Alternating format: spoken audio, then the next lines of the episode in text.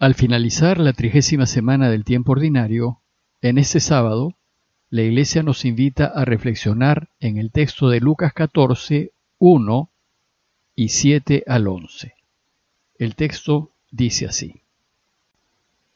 En aquel tiempo entró Jesús un sábado en casa de uno de los principales fariseos para comer, y ellos le estaban espiando.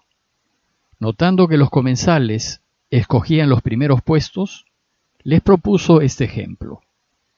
Cuando te conviden a una boda, no te sientes en el puesto principal, no sea que hayan convidado a otros de más categoría que tú, y vendrá el que los convidó, a ti y al otro, y te dirá, cédele el puesto a éste, y entonces avergonzado irás a ocupar el último puesto.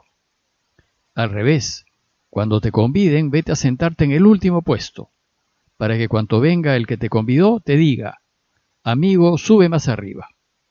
Y entonces quedarás muy bien ante todos los comensales, porque todo el que se enaltece será humillado, y el que se humilla será enaltecido. El relato de hoy es la continuación del de ayer, y por tanto inicia así. Entró Jesús un sábado en casa de uno de los principales fariseos para comer, y ellos le estaban espiando. Es decir, el relato empieza retomando el primer verso del día de ayer para que nos demos cuenta de que se trata de la misma escena.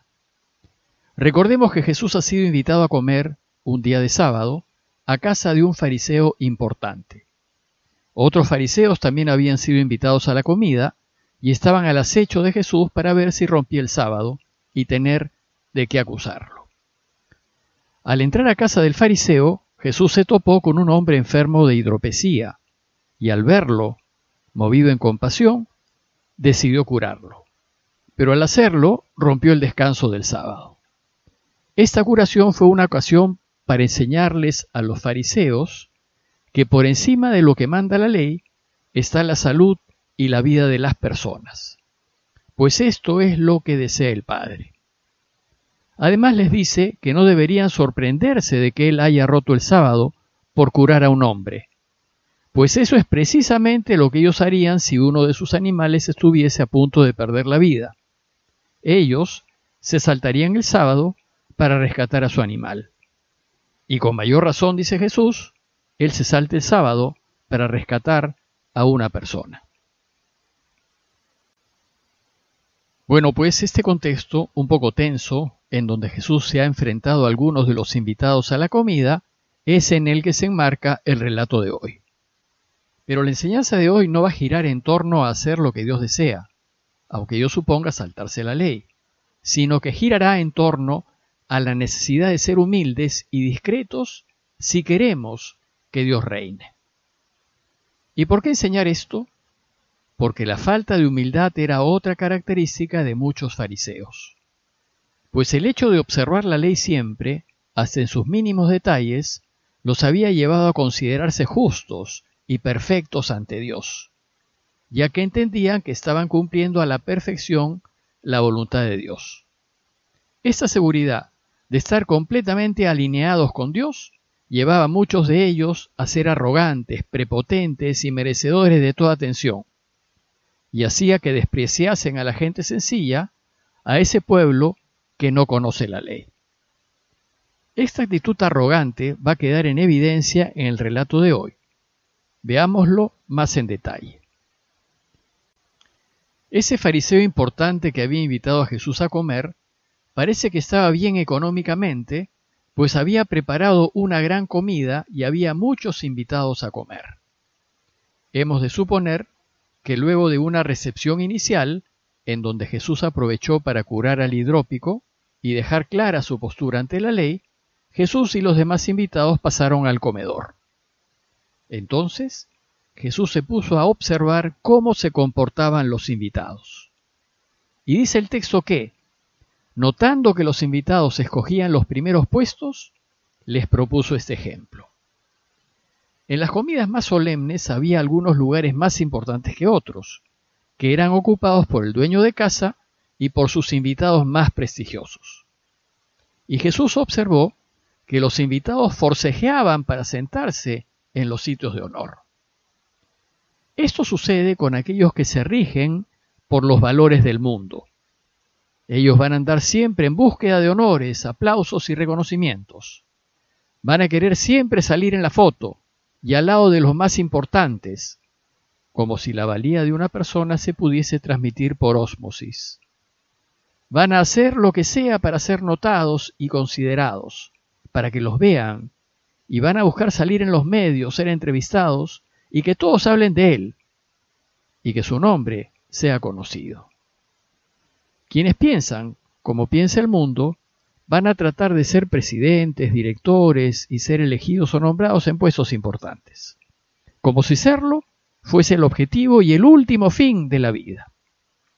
Aquí Jesús nos va a enseñar que el fin de la vida no es buscar notoriedad en esta vida, que el fin de la vida es Dios y solo Dios, y que lo que debemos hacer en la vida es, en toda decisión que tomemos, buscar volver a Dios, pues para eso hemos sido creados, para estar eternamente con Dios y alcanzar la felicidad total. Jesús pues observa el triste espectáculo que dan aquellos que buscan a toda costa ganar honores en esta vida, en vez de preocuparse por hacer méritos para la otra. Y aprovecha para enseñarles a los invitados que están junto a él cómo es que debemos proceder en la vida para hacer méritos para la próxima. Y les dice, cuando te conviden a una boda, no te sientes en el puesto principal, no sea que hayan convidado a otro de más categoría que tú, y vendrá el que los convidó a ti y al otro, y te dirá, cédele el puesto a éste.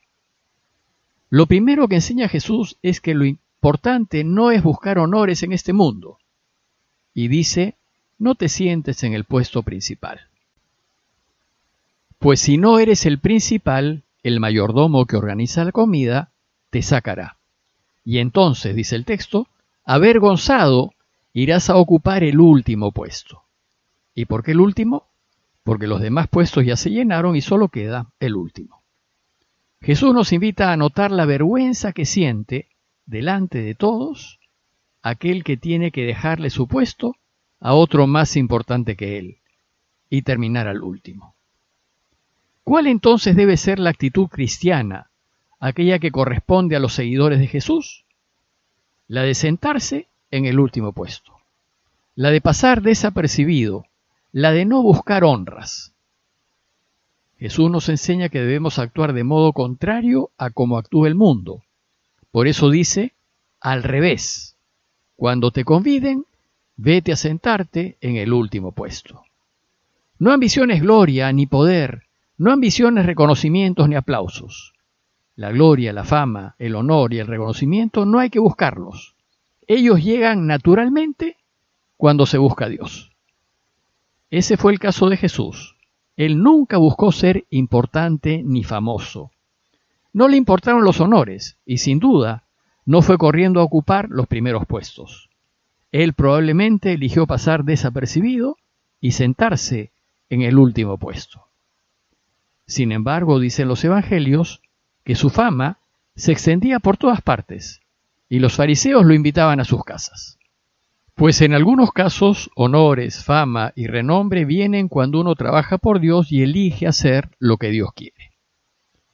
Jesús concluye su ejemplo diciendo, elige sentarte en el último puesto, para que cuando venga el que te convidó te diga, amigo, sube más arriba, ven a sentarte en uno de los puestos de honor. La importancia no te la debes dar tú, te la dan otros. Son los otros los que reconocen tu valía cuando eres ejemplar. Y entonces, cuando otros te hagan los honores que nunca has buscado, dice Jesús, que quedarás muy bien ante todos los invitados. Y concluye su enseñanza diciendo, Todo el que se enaltece será humillado, en cambio, el que se humilla será enaltecido. La lógica del reino es inversa a la del mundo, pues para ganar tenemos que perder, para recibir tenemos que dar. En conclusión, si en la vida nos movemos según los valores cristianos, lo que haremos será elegir siempre a Dios y lo de Dios, y siempre buscaremos elegir lo correcto y hacer lo que es justo.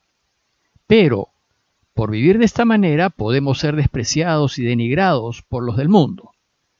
Pues al mundo no le gusta que seamos íntegros, y entonces hablarán mal de nosotros y buscarán desaparecernos. Sin embargo, quienes viven según los valores de Jesús nos reconocerán. Y los del mundo se rendirán ante nuestro modo de vivir, como lo vimos hace pocos días cuando reflexionamos en las denuncias que hace Jesús al modo de proceder de escribas y fariseos, y les dice, hay de ustedes, porque edifican los sepulcros de los profetas que sus padres mataron. Los del mundo honran a quienes sus padres matan. Lo que importa es vivir para Dios, y eso nos debe llevar a no importarnos los honores es decir, a ser desinteresados y a vivir sencillamente. Pidámosle al Señor la gracia de vivir según los valores del reino y de buscarlo solo a Él en todo lo que elijamos y hagamos. Parroquia de Fátima, Miraflores, Lima.